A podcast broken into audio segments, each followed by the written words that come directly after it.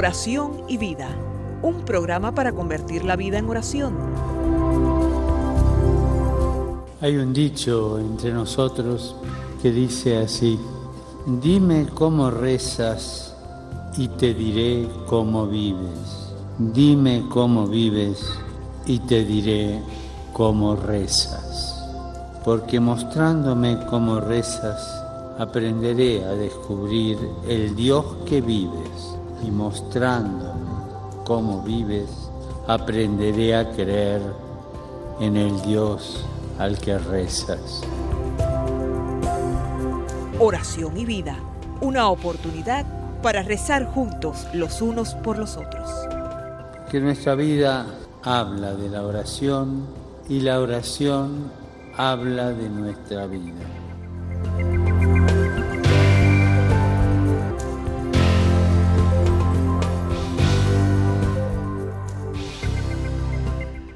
Ven, Espíritu Santo, llena los corazones de tus fieles y enciende en ellos el fuego de tu amor. Envía tu Espíritu Creador y renueva la faz de la tierra.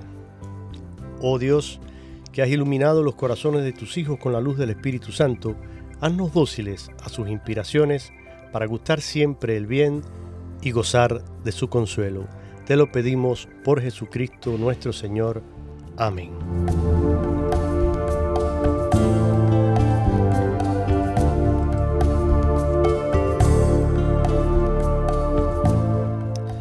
Mis queridos amigos y hermanos en Cristo, nuevamente quien les habla Jorge Graña les da la más cordial bienvenida a esta edición del programa Oración y Vida en este viernes, ya finalizando el mes de mayo, mes de las flores, mes de María, un mes que ha sido pues hermoso y que se va abriendo paso ya camino al verano. Eh, las vacaciones de los chicos en las escuelas, tiempo también para disfrutar un poco de nuestras propias vacaciones, los que pueden, y dedicarle tiempo a la familia, dedicarle tiempo a la iglesia, a sus compromisos, también eh, todo eso que hacemos y que a veces pues no nos alcanza el tiempo. Bueno, quizás ahora en los meses siguientes, si pueden disfrutar de un tiempo de vacaciones, pues vacaciones no es eh, olvidarse de todo, vacación es cambiar de actividad. Y tal vez pues eso que normalmente no hacemos todos los días por cumplir con las exigencias del trabajo y con todo lo que eh, se nos va añadiendo a lo largo del día, cuando quitamos esto, pues a lo mejor podemos disfrutar de un tiempo para dedicarlo a estas otras actividades que enriquecen el alma y que también forman parte de nuestro compromiso cristiano de eh, ser también coherentes con nuestra fe, con nuestro bautismo y dar ese testimonio. De manera especial, aquí en los Estados Unidos, los que somos inmigrantes y también de manera especialísima los que hablamos la lengua castellana, los que hablamos el español, somos una gran, gran mayoría. Al paso que vamos, ya ahorita yo me atrevería casi a decir que el español va a pasar a ser la primera lengua de, este país, que dicho sea de paso, fue la primera que se habló en este continente. Eh, después vino el inglés, pero el español puso carta de ciudadanía primero que el inglés.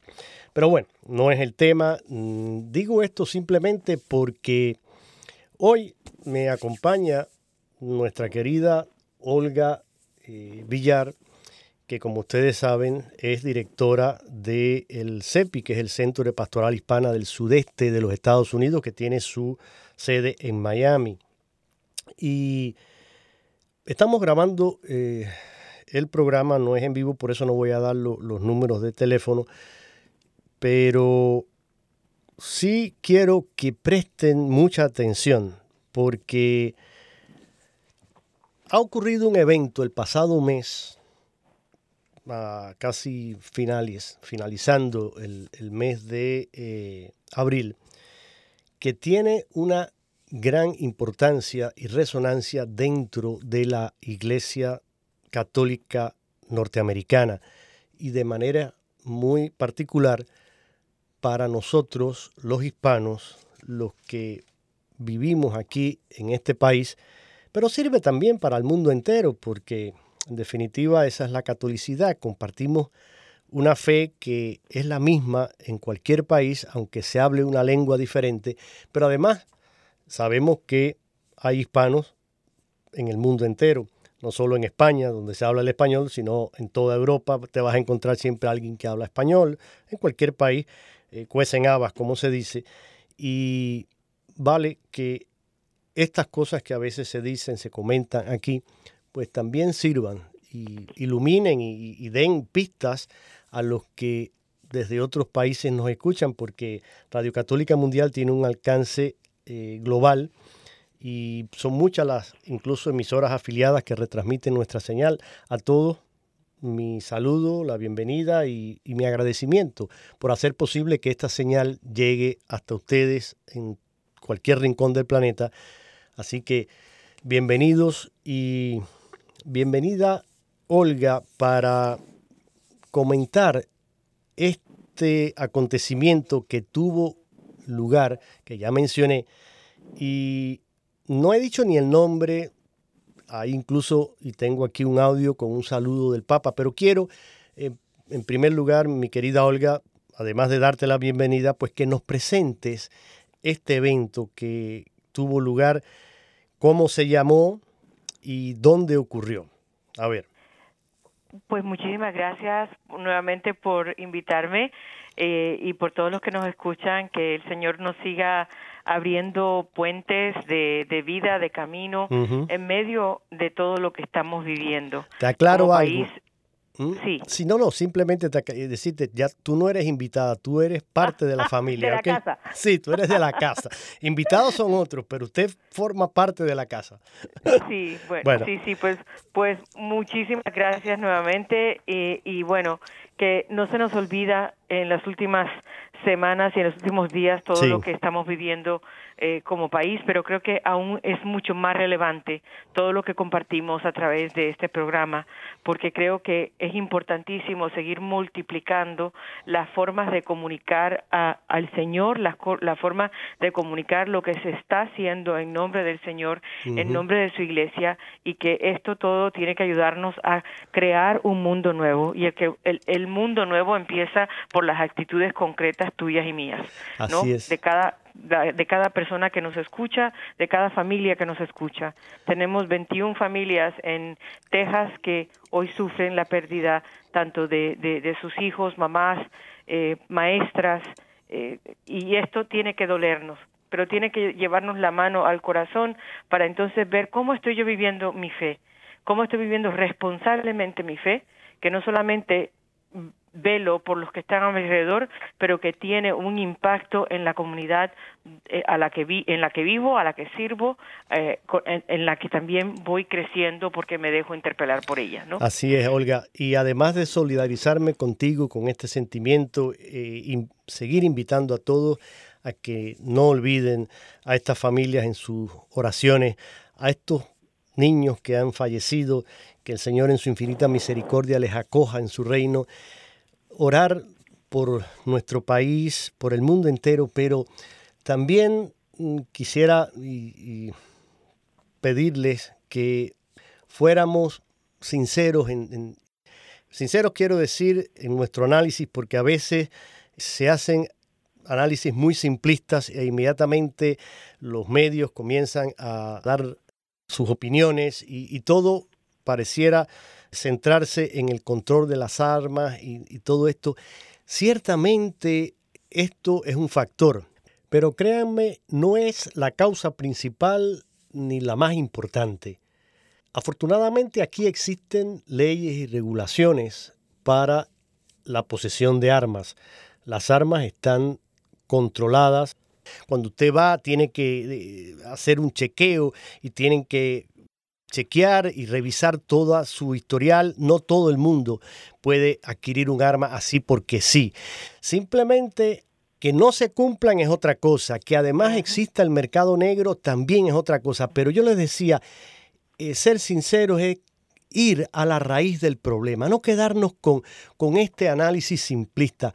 Es muy triste lo que está ocurriendo y fíjense que estas masacres han ocurrido en, las escuelas prácticamente casi a una por año desde, desde aquella del 2012 que tuvo lugar en, Sandy Hook, en, en Connecticut.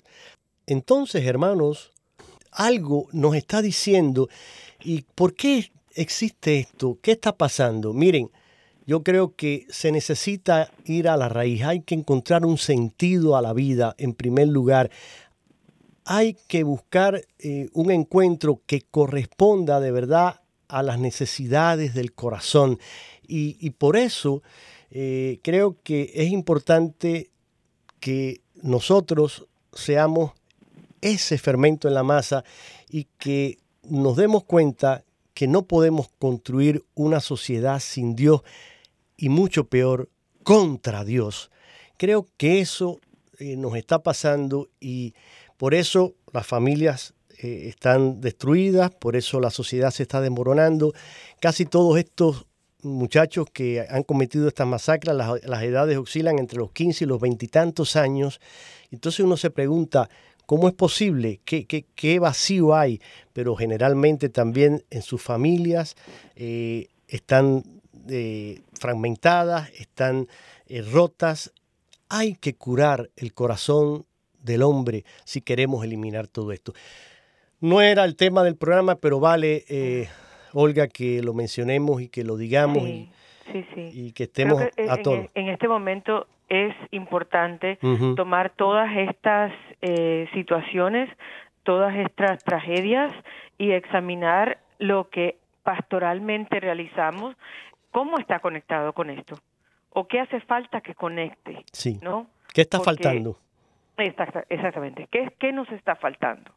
¿No? Y yo, honestamente, viendo el tema que vamos a ver y, y, eh, que es la conferencia de raíces y alas, una de las grandes áreas ministeriales en las que se enfocó la conferencia es la pastoral juvenil. Mm. Estamos ya en el momento en que si no actuamos, eh, nos va a ser demasiado tarde. Así lo es. Si no enganchamos a nuestros niños y a nuestros jóvenes, es demasiado tarde. Bueno, a ver. Por ahí vi en un artículo hace poco que decía nuestra iglesia quizás es muy muy adultocéntrica, ¿no? ¿Qué tipo de adultos necesitamos en la iglesia para que le dé espacio a los jóvenes? para que acoja y acompañe a los jóvenes allí donde estás. Tú mencionabas hace, hace un ratito el hecho de la sanación como un, como un reto fuerte, ¿no? Sí, ¿Qué estamos haciendo al respecto? Así es. Bueno, que esto sirva de, introducción y, y también, pues ahora ya tú mencionaste más o menos este evento, este hecho que ocurrió el mes pasado, pero oficialmente fue el, digamos, el, digo, así lo vi en las noticias, el sexto Congreso de... Eh, Nacional Católico de Pastoral Hispana. Exacto. Sexto donde se, congregaron pues todas las organizaciones que caminan con el Ministerio Hispano de diferentes maneras en Estados Unidos. Interesantísimo y yo te lo decía fuera del aire, pero lo digo ahora aquí. Eh, mm, es triste que un evento de esta magnitud y que abarque tantas organizaciones dentro de la conferencia episcopal norteamericana y de la iglesia en general norteamericana, porque hay varios comités eh, que están y oficinas que están eh, involucradas en, en este organismo y, en la celebración y preparación de este Congreso que no se hizo de un día para otro. Pero es triste que esto a veces pasa por debajo de la mesa y lo conocen quienes participan los más allegados, los más cercanos, pero eh, a veces se le da muy poca mm, publicidad a noticias como esta y yo creo que por eso me, interesa y quiero brindar este espacio para que muchos podamos conocer esto. No vamos a agotar, por supuesto, eh, todo el tema en, apenas unos minutos. Vamos a continuar en futuros programas mencionando eh, algunas de las eh, conferencias y los temas que se trataron acá que creo que tienen una riqueza extraordinaria, pero sí que esto sirva para motivarlos a ustedes a buscar esa información y acercarse en sus parroquias, a su párroco, a su obispo, y, tratar de involucrarse de alguna manera, porque eso es lo único que daría sentido a todo esto que se trata de hacer con tanto esfuerzo, con tanto amor y con tanto deseo de servir a la comunidad hispana.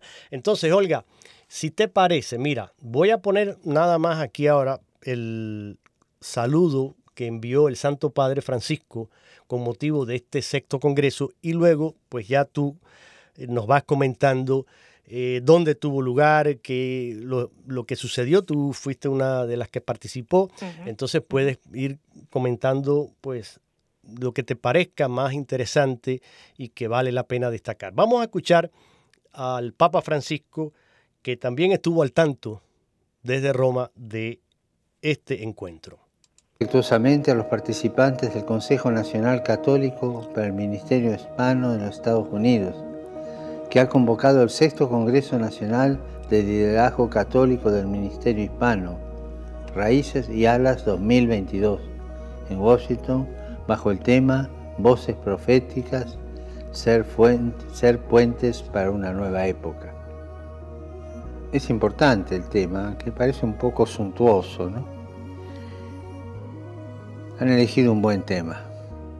En este tiempo absurdo, en el cual sin salir todavía de una pandemia que ha golpeado toda la humanidad con tanto sufrimiento y tristeza, nos encontramos en medio del sufrimiento y la tragedia de una guerra. Toda guerra nace de una injusticia. Toda guerra, aun las que a veces se hacen en nuestras familias y comunidades, que se combaten o que se hacen en silencio, también nacen de injusticia. Es triste ver que la humanidad no logra ser capaz de pensar con esquemas y proyectos de paz. Todos lo pensamos con esquemas de guerra. Es el cainismo existencial.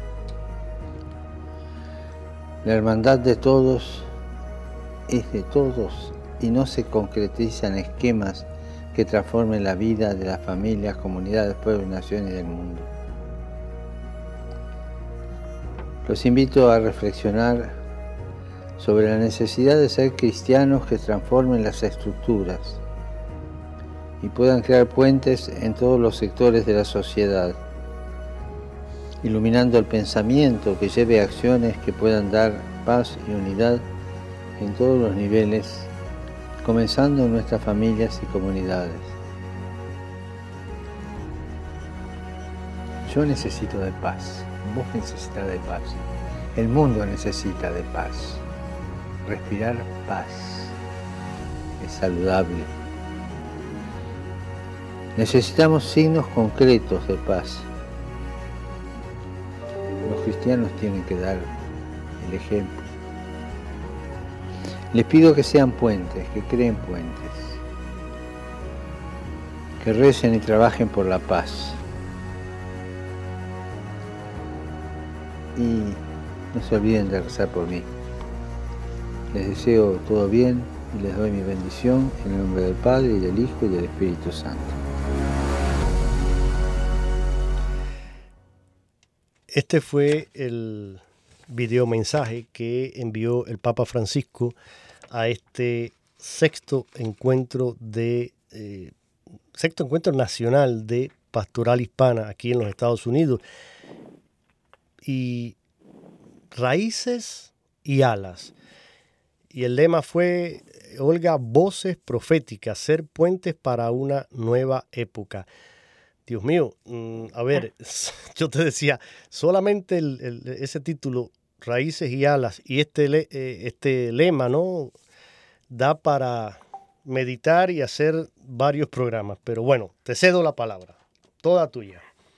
Bueno, pues sí, esto ha sido un esfuerzo de la oficina eh, de, de, esta organización, que es el, la, Asociación Nacional de Ministerio Hispano, donde pertenecen pues todas la, todo lo que hay a veces no, lo sabemos, ¿no? Pero, por ejemplo, está la eh, conferencia de, de directores diocesanos de pastoral hispana, de institutos de formación pastoral de, pastoral hispana, de liturgia hispana, de sacerdotes hispanos, de diáconos hispanos, las hermanas también es otra asociación.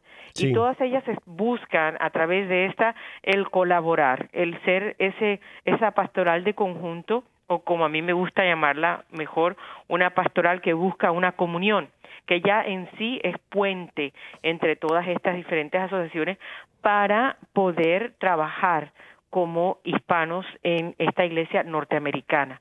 Y existe desde 1991 esta conferencia, que es la sexta, eh, fue en Washington, donde se tuvo la oportunidad de poder también hacer algo de abogacía, de, de ir y reunirnos con nuestros representantes a nivel del Senado eh, en cuanto a buscar formas de una reforma migratoria pues que busque el bienestar para todos. Eh, fue parte de la, de la conferencia, pero había, como les dije, cuatro grandes ejes, cuatro grandes temas que eh, después del quinto encuentro, Raíces y Alas toma lo que serían las cuatro eh, ejes principales hacia donde tiene que dirigirse la pastoral hispana en Estados Unidos. Y esos cuatro grandes temas eh, se dividen en formación, de, formación pastoral, justicia social, familia y pastoral juvenil hispana. Son los cuatro grandes temas que estuvimos discutiendo, que estuvimos reflexionando durante la conferencia que efectivamente fue en esa última semana de abril, del 26 al 30 de abril.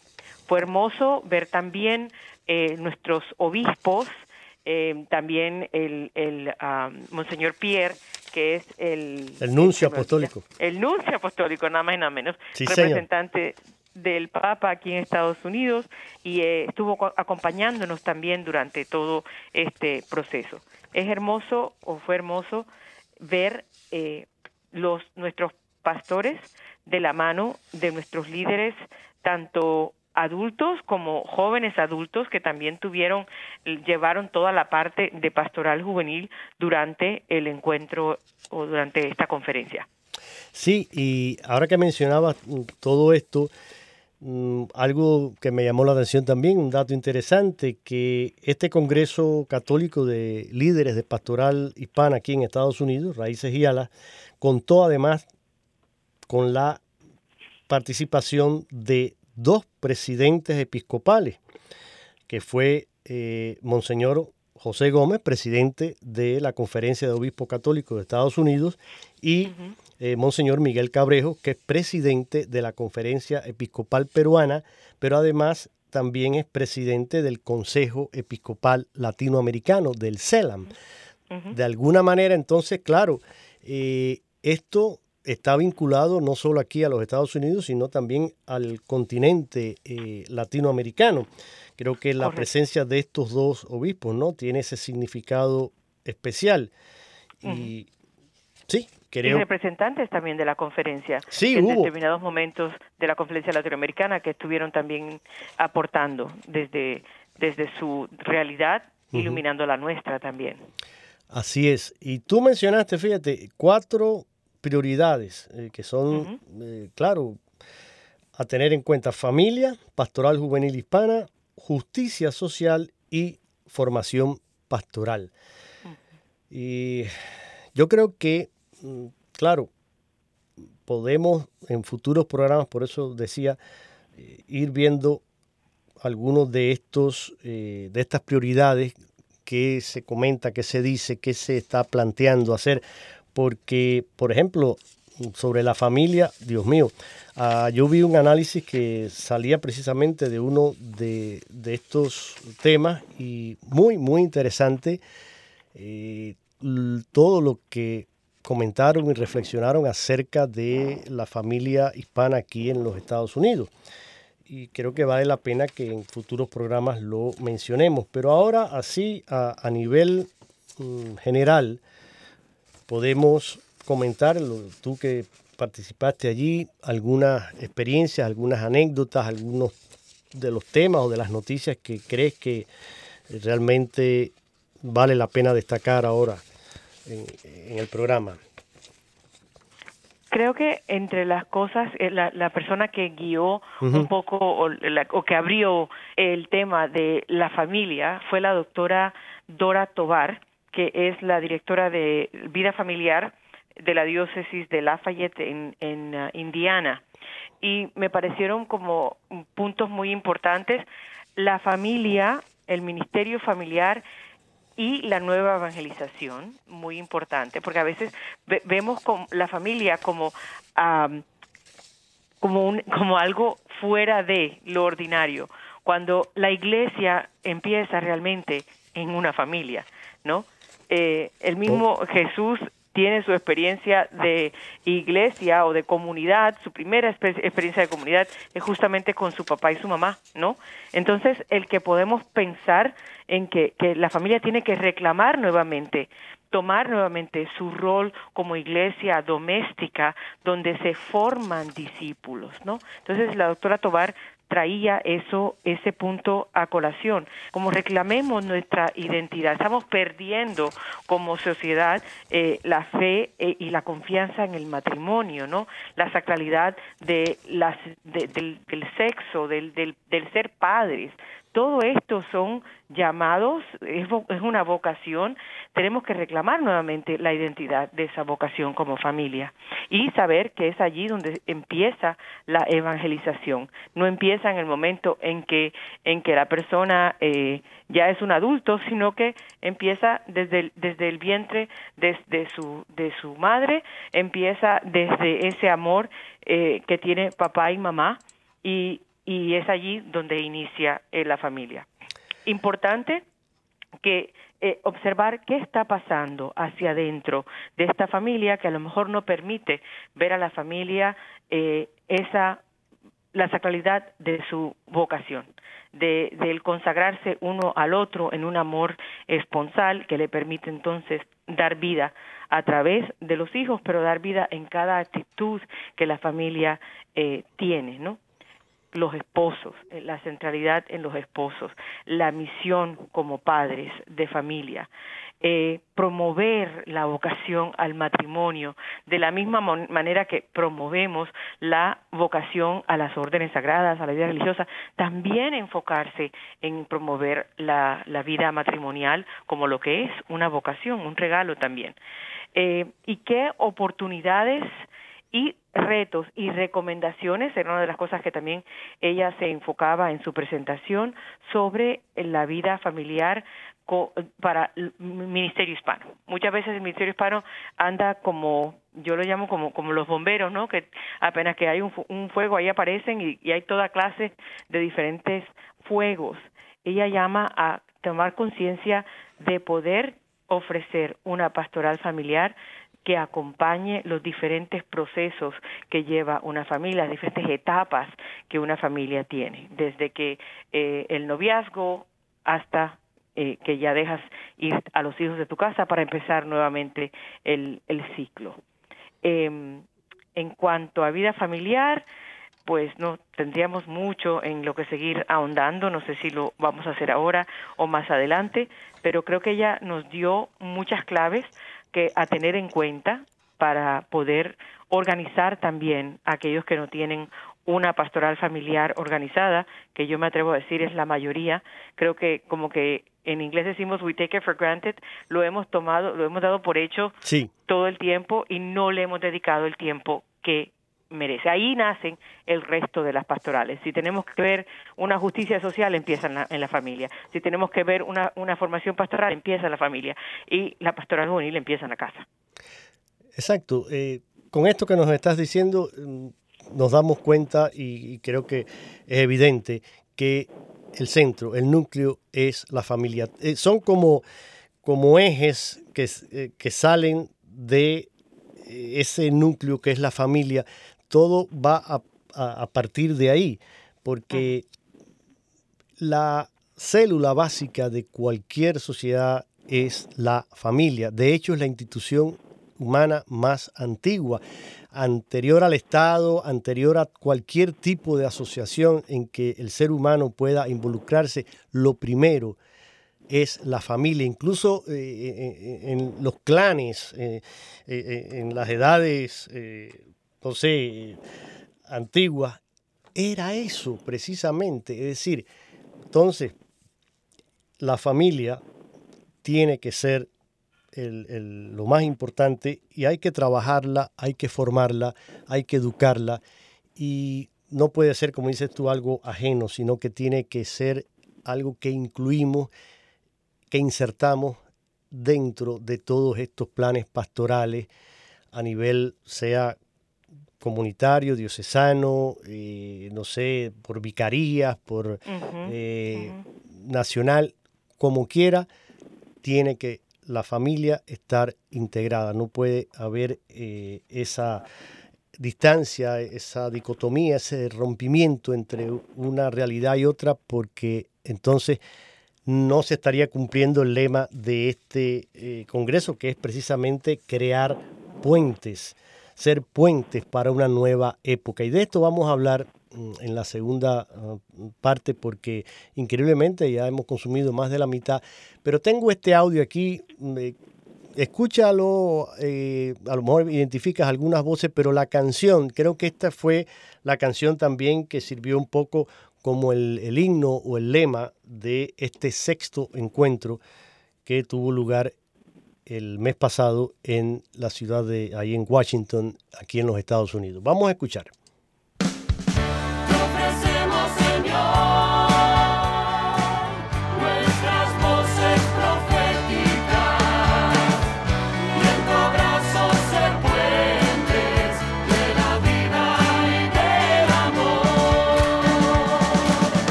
Voices. Voces proféticas. Bridges for a new era. Ser puentes para una nueva época. Sí. En salida como iglesia del Señor. Raíces y alas. Raíces y alas. Raíces y alas. Raíces y alas. Raíces y alas. Raíces. Nuestra riqueza como hispanos. Una iglesia profética nuestra historia. Leadership. Fe, valores, tradiciones. Alas. Llamados a la acción. Alzamos la voz. Espíritu profético. Futuro, visión, pasión. Estamos aquí para hacer lío. Hello friends, we're waiting for you at Raíces y Alas. Don't miss it. Vamos a esperar y vamos a ver si llegaron. Dios les bendiga. Acompáñenos. I would like to extend a very warm, warm welcome to all the members and leaders of Hispanic Ministry. And uh, I am very happy to welcome all of you to the Archdiocese of Washington.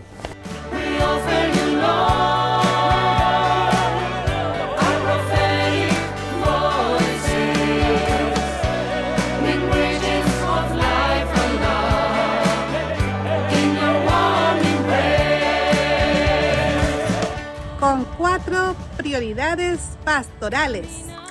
Priority families. We have the mission to proclaim the good news that Hispanic families are. Priority youth. Los jóvenes son protagonistas de la pastoral juvenil. Priority social justice. La justicia social brota de nuestra fe católica.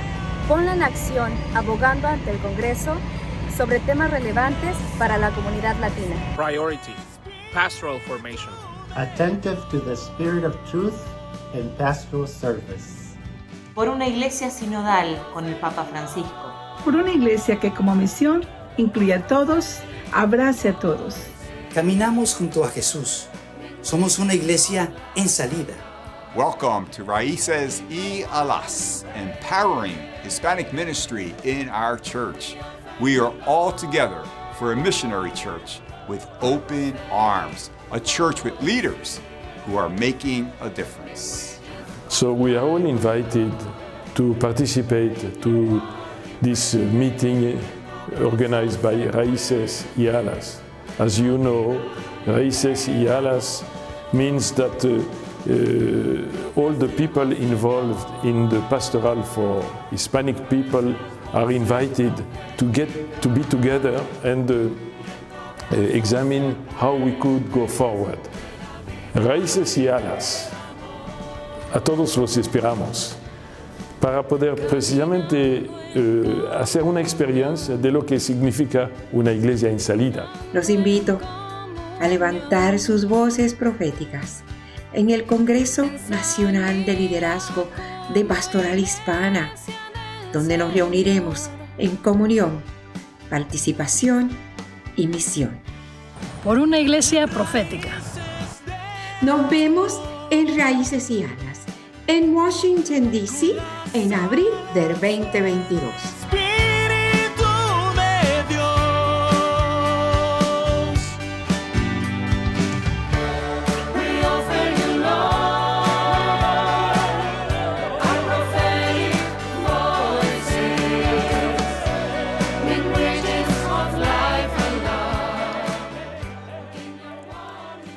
Ahí tienen diferentes voces de quienes participaron en este sexto Congreso Nacional de Pastoral Hispana aquí en los Estados Unidos.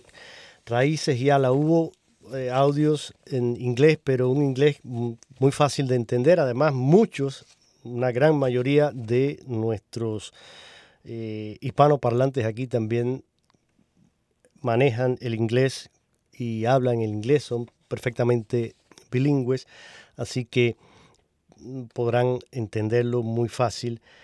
Y me gustó la, ¿no? escuchar a, al nuncio, Monseñor uh, Christopher Pierre, que habló en, en, inglés, pero también en, en, español, y lo hace muy bien. Y, y, ver lo que es tan cercano, él que es el representante del el Papa aquí en los Estados Unidos. Eso es lo que hace un nuncio apostólico en un país, es el representante de, de la Santa Sede, es el, el, la, digamos, la cara y la, la, voz del Santo Padre en cada país, porque evidentemente el Papa no puede estar en todos los países a la vez, pero para eso tiene eh, los nuncios apostólicos que mm, llevan su mensaje y, le, y le hacen presente ¿no? en, en, esa iglesia en particular. Así que me, me, gustó muchísimo que él participara, que estuviera ahí junto a tantos otros obispos, sacerdotes, como decías tú, diáconos, ¿no? Y muchos laicos. Fíjate que eh, una noticia que de, tenía por acá decía que eh, cerca de, a ver, lo tengo aquí, más de 70 líderes de 64 uh -huh. organizaciones han estado trabajando en conjunto para preparar este eh, Congreso Raíces y Alas. Y mira, cuando decimos, porque a veces escuchamos las cosas y no nos detenemos a, a meditarlas, a pensar. Cuando yo escuché este título, lo leí, Raíces y Alas, dije, caramba, qué dos realidades. Olga, tú eres inmigrante, yo soy inmigrante, muchos de nuestros radioescuchas lo son. Uno de los problemas más grandes que enfrentamos los inmigrantes, sobre todo durante los primeros años, cuando hemos abandonado nuestro país y vamos a otro para iniciar una nueva vida, es precisamente esa sensación de desarraigo, uh -huh. eh, de que yo me he desgajado, me he, eh, eh, ¿cómo se llama? Me he desprendido, me he desarraigado de mi patria, de mi cultura, de mis valores, de mi historia. Eh, atrás quedaron los amigos, mi, mi, iglesia en la que crecí, la comunidad, eh, el barrio, la ciudad, las memorias, los recuerdos. Esa sensación de desarraigo es a veces muy dolorosa, sobre todo en los primeros años y en el caso de los que emigramos, por ejemplo, a, un país como este, en el que cambia mm, la cultura en general, pero cambia la lengua también. Empezamos a sufrir la barrera del idioma en los primeros años y cómo comunicarme y no manejo bien el inglés y todas estas cosas. Eh, eso es terrible. Y por otro lado, pensaba, sí, ok, además de esto, pero venimos con el ansia de volar. Eh, desafortunadamente, todos los inmigrantes lo hacemos por alguna razón, por alguna causa, y casi siempre pasa que en nuestros países, ya sea por razones políticas, económicas, eh, nos hace la vida imposible y, nos impide precisamente alzar el vuelo. Es como un pichón, imagínense, eh, los que crían palomas y todas estas cosas, eh, le van cortando las alas hasta que las van entrenando para que puedan volar, pero si usted a un pájaro le corta las alas, ¿qué hace? No puede volar. Entonces, eh, así nos pasa a veces un poco en nuestros países que estas trabas políticas, económicas, sociales, de todo tipo, cortan ese deseo, sobre todo en la juventud, de, volar, de expandirse, de crecer. Entonces venimos y queremos aquí abrir nuestras alas y comenzar a volar. Pero, a ver, y aquí voy contigo. Dos cosas. Uno es la raíz, hay que, y por eso me encantó este, este título, porque es muy importante echar raíces, tener raíces para que cuando vengan las tempestades, las tormentas, las turbulencias que tenemos que enfrentar y lo estamos viendo a diario, basta encender la televisión, escuchar la radio y ver las noticias, para cuando estas cosas ocurran, no estemos dando bandazos a derecha e izquierda y seamos arrancados. Pero por otro lado, si queremos volar también hay que aprender a volar y hay que estar preparados y entrenados.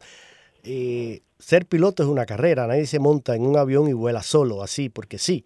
Eh, necesitas aprender a volar. Entonces, creo que todos estos elementos, todas estas eh, encuentros, reuniones, van ayudándonos a estas dos cosas, a profundizar nuestras raíces, pero a también ayudarnos a volar.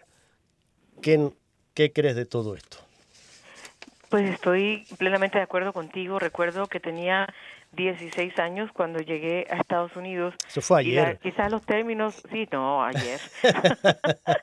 Gracias. Ah. Eh, pero que, que recuerdo que eh, mis padres habían llegado aquí como dos meses antes y mi hermana menor y yo entramos juntas por el aeropuerto de Miami. Pero recuerdo que cuando escuché inglés por primera vez, mi reacción natural fue agarrarla por la por el por la por la mano, por el brazo y decirle, "Nos han cortado la lengua." Fue mi primer comentario. Sí, tu primera reacción, claro, claro. Claro, y claro, cuando hablo de eso, hablo, nos han cortado la raíz. Sí. claro, después uno va dando cuenta, o sea, va continúa el proceso de inculturación, de adaptación, de todo esto y, y, y te das cuenta que tus raíces son las que te han dado la fortaleza interna de poder eh, abrazar esta nueva cultura, ¿no? Y no dejarte absorber por ella, ¿no?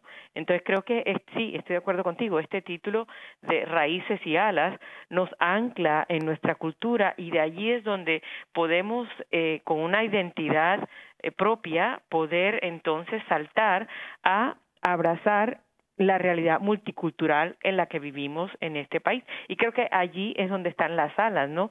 Nuestra capacidad de soñar y de construir juntos, de volar, ¿no?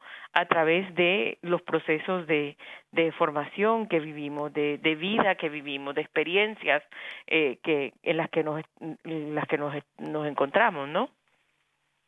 Así es, y mira, algo que vale la pena también aquí que mencionemos es que este sexto encuentro eh, se dio también ya dentro de este espíritu de una iglesia en un camino sinodal, ¿verdad? Y, creo que esto pues también le da una tónica diferente y un modo de vivirlo como, como iglesia, porque sabemos que vamos en este proceso que ha iniciado eh, el Papa Francisco y que mm, está pues desarrollándose en toda la Iglesia Universal y es este camino de reflexionar sobre la sinodalidad dentro de la Iglesia y creo que es importante entonces también que esto se haya tenido en cuenta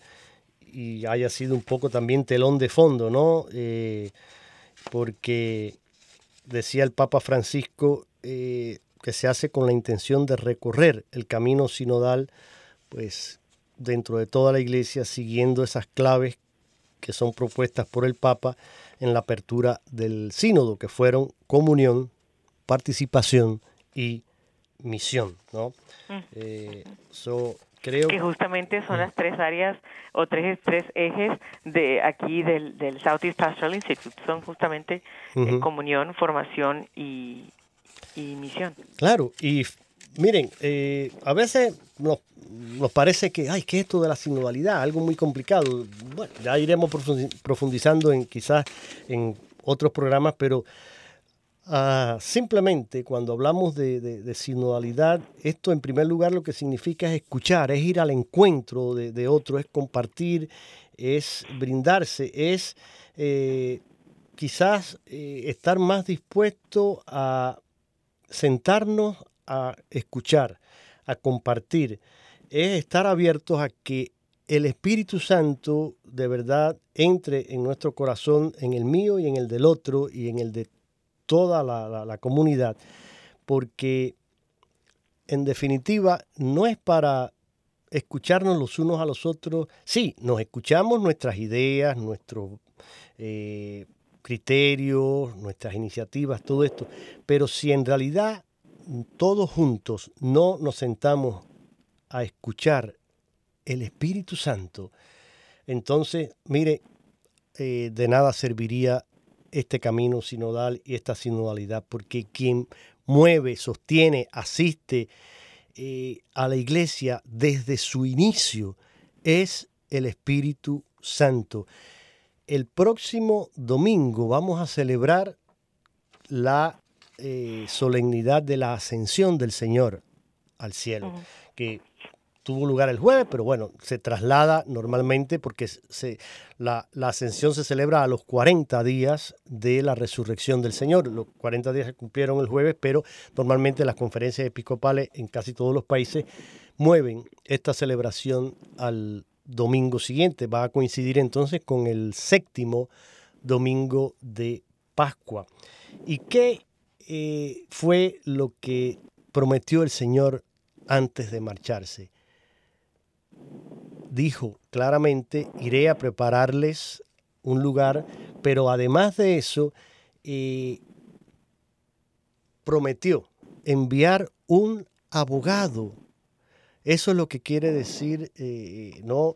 el Espíritu Santo va a interceder por nosotros y ese Espíritu Santo dice él, es preciso que yo me vaya para que les envíe al eh, abogado, al Espíritu Santo. Entonces, dos cosas. El Señor no se desentiende de nosotros, asciende en cuerpo y alma al cielo, está sentado a la derecha del Padre, como decimos en el credo, que no es más que eh, significar su gloria a esa al que tuvo desde siempre y de la cual se despojó por hacerse uno de nosotros y, encarnarse y, venir a rescatarnos del pecado. Y precisamente su resurrección que celebrábamos en la Pascua fue su triunfo sobre la muerte y sobre el pecado. Y ahora esta ascensión no es que, oye, ya acabé lo mío y me desentiendo de ustedes y me fui. No, el Señor sigue y están, está presente no de esa forma visible como lo estuvo durante su encarnación, pero está visible a través de todos los signos, de todos de los sacramentos y sobre todo de esa presencia del Espíritu Santo que Él nos envía, que Él nos garantiza y que intercede por nosotros. Entonces, eh, esta sinodalidad tiene que partir y tiene que tener su base en esa escucha del Espíritu Santo porque es la que daría sentido. Es una escucha activa. Es una escucha que está lista para ser una eh, respuesta desde muchas veces desde el silencio que acoge y otras veces en un cambio de dirección. ¿No? Y eso también es importante el poder tenerlo. Cuando en esta conferencia estamos eh, abiertos a la escucha, eh, era saber que ninguno tenía solito todas las respuestas, que era en la búsqueda eh, como comunidad eh, de, de, aquello que Dios nos pide en este momento, que es un momento tan fuerte, porque momento quizás en que a nivel de comunicaciones, y en esto tú eres experto, eh, tenemos tantos recursos, pero a la misma vez nos hemos ido como al otro extremo, donde hay tantos medios, pero hay pocos espacios de realmente tener una actitud mariana de la Virgen, de estar a una escucha que puede comprender, acoger y lanzarse entonces a una misión. Así lo es, y qué bueno que mm, has mencionado a la Virgen ya eh, finalizando eh, el programa, porque ella es nuestro modelo también, ella fue la, primera discípula del Señor, ella que le llevó en su vientre y que guardaba eh, su palabra y su enseñanza en su corazón y la meditaba, eso es lo que tenemos que hacer y que tenemos que imitar. Mira, Olga, mm, creo que hay muchos temas que podemos ir eh, comentando en los futuros programas porque vale la pena que esto se divulgue y que lo compartamos con nuestros oyentes. Hay toda una riqueza aquí en este Congreso y todo esto que se reflexionó que me parece que vale la pena que en futuros programas lo vayamos comentando. Uh, una nota aquí, por ejemplo, que incluso venía del CELAN, dice justicia social y familia, elementos inseparables en la pastoral con los migrantes. Eh, y habla de, de la experiencia de una iglesia sinodal, cómo la fe redime a la persona entera y la necesidad del acompañamiento a las familias, algo que tú mencionabas al principio. Yo quisiera, a ver si me da tiempo, terminar ya ahora eh, el programa del día de hoy con una oración bellísima que fue la, oración que ustedes rezaron durante este sexto congreso, ¿ok? Con ello vamos a, a ver si terminamos. Esta fue la oración de el Congreso Raíces y Alas. Dios Todopoderoso, Padre misericordioso, gracias por darnos el conocimiento, la comprensión y la fe para adorarte, amarte y servirte.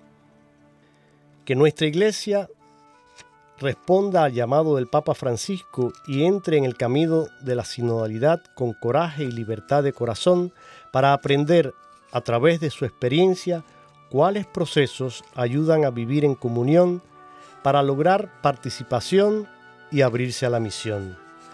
Sabemos que la Iglesia puede ser leal y amorosa, valiente y fiel, con un espíritu solidario si todos nosotros lo hacemos de esa manera y vivimos por esos mismos principios. Por eso, nos comprometemos a ofrecer nuestros dones y carismas, nuestro tiempo y tesoros para la iglesia. Nos entregamos a ti, Santísima Virgen María, porque deseamos seguir tu ejemplo de fe, devoción y servicio a los demás.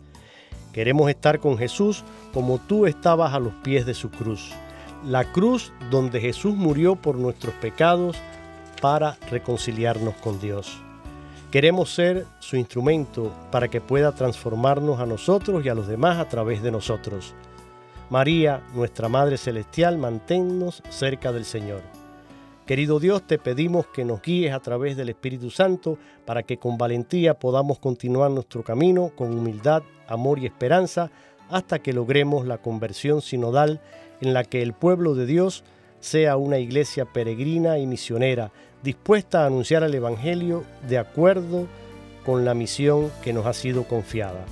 Te lo pedimos por la amorosa intercesión de la Santísima Madre María de Guadalupe, estrella de la nueva evangelización de las Américas, y en el nombre de nuestro Señor Jesucristo, que vive y reina por los siglos de los siglos. Amén.